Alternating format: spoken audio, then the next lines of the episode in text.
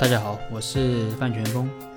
那上一期我们聊了这个大股东和小股东的矛盾，那最后留了一个问题，就是小股东如何通过章程设计，啊，也就是公司的章程来保障自己的权益。想要设计好章程，首先我们要了解股东有什么权利。那根据公司法的第四条，股东的权利啊主要分成两种，第一种是基于财产的权利。其中包括了分红权啊、股权转让的权利等等。那另一种是基于人身的权利，包括股东会的表决权、提案权、选择董事的权利等等。那我们去创立啊、去投资一家公司，初衷一般都是赚钱，所以财产权是核心，而身份权它是为了保障财产权能够实现的一种权利。那下面我们从这个。财产权中的分红讲起。那首先我们要了解谁可以决定分红。根据公司法的规定啊，利润分配属于一般的一般事项决议。那在没有特别约定的情况下，对于有限责任公司来说，只需要过半数的表决权通过即可。那这里要特别说明一下，呃，我这张专辑里面说的这些表决权，主要针对的就是有限责任公司。啊，因为对于我们大部分的企业来说，可以说百分之九十的企业来说都是有限责任公司，啊，只有少数的啊企业是这个股份有限公司。那股份有限公司可能又是另外一套玩法，那有机会可以专门和大家进行分享。那么在没有特别说明的情况下，我主要讲的还是针对的是有限责任公司。所以对于这个分红来说，啊，企业里面只要有一个股东持股比例超过百分之五十，他就可以决定公司是否分红。那么我们这里提一个问题啊，大家可以思考一下：如果一家公司永远不给你分红，你会投资吗？那对于大股东来说，那因为公司是他控制的，分不分红可能问题不大啊，因为不分红也是肉烂在锅里啊，同时他还可以通过关联交易啊。啊，比如说关联交易将企业的利润转移走，所以大股东分不分红是无所谓的。那小股东呢？啊，小股东如果不分红，那投资的意义还有多大？等这个股权升值啊，套现走人。要知道，我们大部分的中小企业的股权是不值钱的，能上市的更是屈指可数。所以，对于大部分企业来说，想要通过股权升值来套现走人是。很难的。那其他方式呢？比如说通过关联交易将利润转移走。那这种啊，小股东如果他对于公司没有控制权的话，那基本上是做不到的。所以小股东能不能分红就显得尤为重要。但现实中，有多少企业打着这个，比如说扩大生产的幌子，啊，把企业的利润扣住，实际上则是被被大股东通过关联交易将利润转移。那或者直接做成没有利润。当然，我们也并不是主张什么情况下企业都要给小股东分红，有时候将这个利润投入到生产中可能更好。但至少小股东啊，我们认为小股东应该在分红上也有一定的话语权。那么我们如何通过这个章程来实现呢？那可以考虑在章程里面加一条，呃，公司每年需向股东分配一次利润。每次分配利润，每次分配的利润不低于公司弥补亏损和提取公积金后所余税后利润的百分之五十。如果分配的利润低于百分之五十，需要全体股东同意，那这样小股东就可进可退。当然，这个条款只是一个参考的条款，呃，具体还要根据每个企业的情况去修改啊，去调整。那另外，这里分享一个小技巧，就是关于这个章程。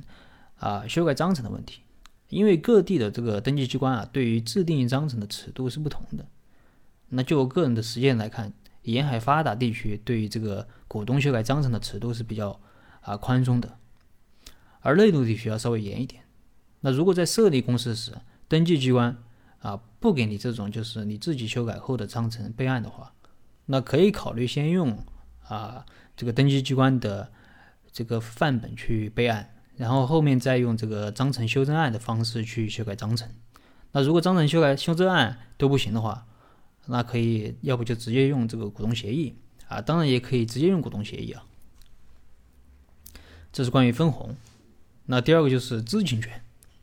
呃，如果比如说在这个股东会上，大股东说今年的企今年企业没有利润怎么办？那我们怎么样才能知道大股东说的是不是真的？那这就涉及到股东的知情权。那其中最核心的其实就是财务的知情权。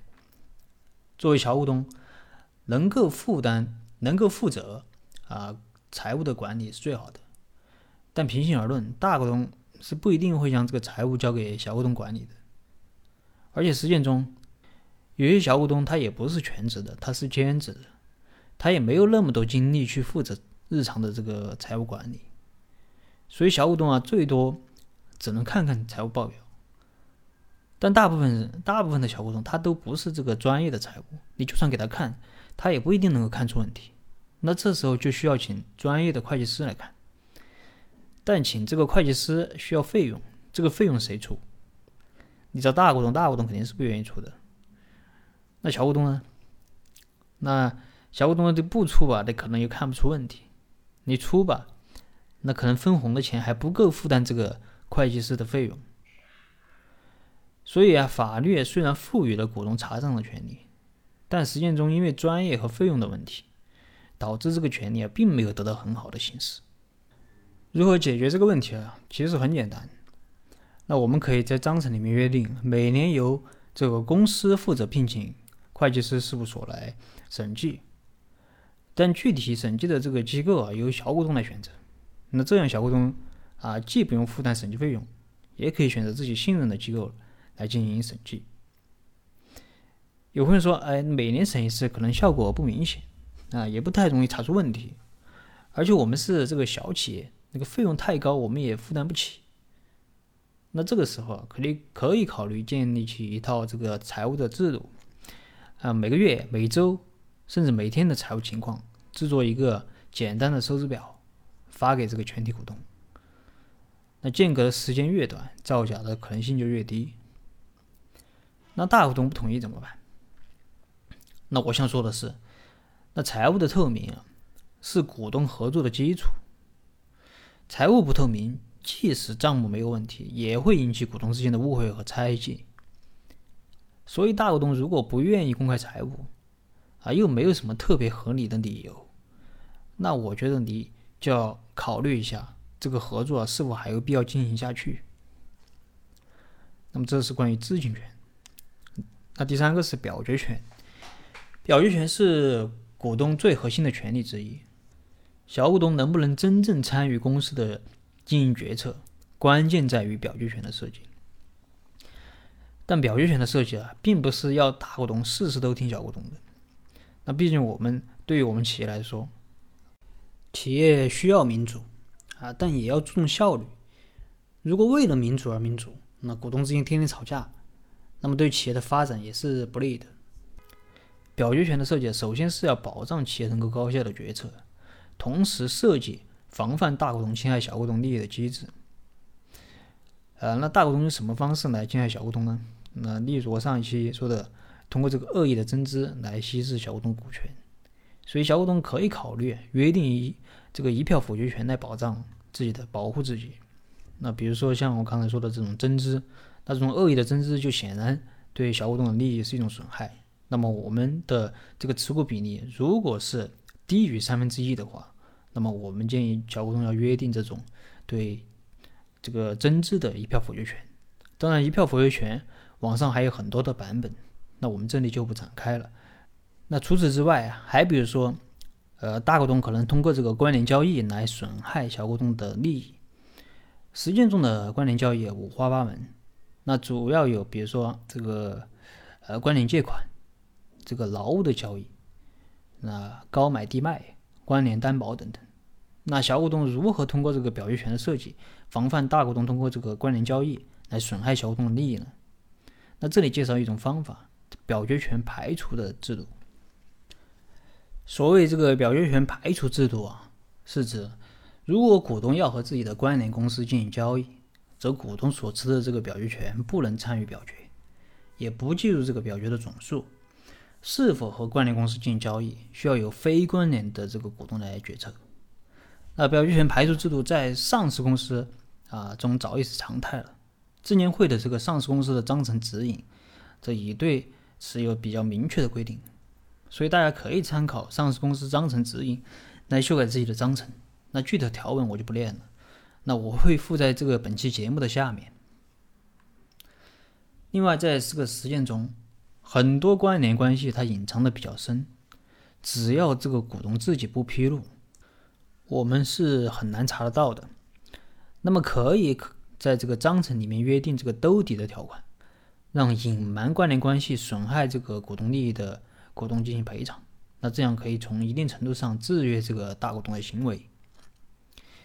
那这里我们提供一个参考的版本。呃，股东如果隐瞒关联关系，误导其他股东进行决策，啊，并对其他股东造成损害的，那该股东需要对其他股东进行赔偿。这是关于表决权。那第四就是退出机制。那前面说了三种保护小股东权利的方法啊，但无论我们这个章程设计的再好啊，股东之间也有可能因为一些原因合作不下去。那么此时能不能和平的分手就显得尤为重要。那这就是退出，这就是退出机制的设计。关于退出机制，我会在后面重点和大家分享。那这里简单介绍两种。那第一个是关于不分红啊，可以这样约定：那公司如果连续两年盈利，但不向股东分配利润，啊，并且符合公司法规定分配利润的条件，则股东会上不同意不分红的股东可以要求其他同意不分红的股东经购买其股权。那第二个是，如果大股东利用自己的权利免去了小股东在公司的职务，使小股东无法参与公司的。经营管理，那么可以考虑这样约定：股东由于非自愿的原因不参与公司的管理的，可以要求其他股东购买其股权。关于这个购买股权的价格，可以按照最初的出资金额加一个年化收益率啊，或者这个净资产啊，或者这个最近一次融资的价格。那么这一期啊和大家简单的分享了这个小股东如何通过。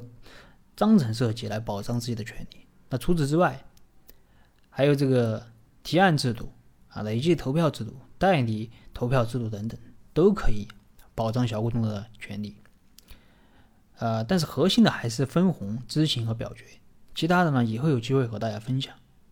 那么今天的分享就到这里。如果你有什么疑问，你可以添加我的微信，或者给我留言，我们再深入的沟通交流。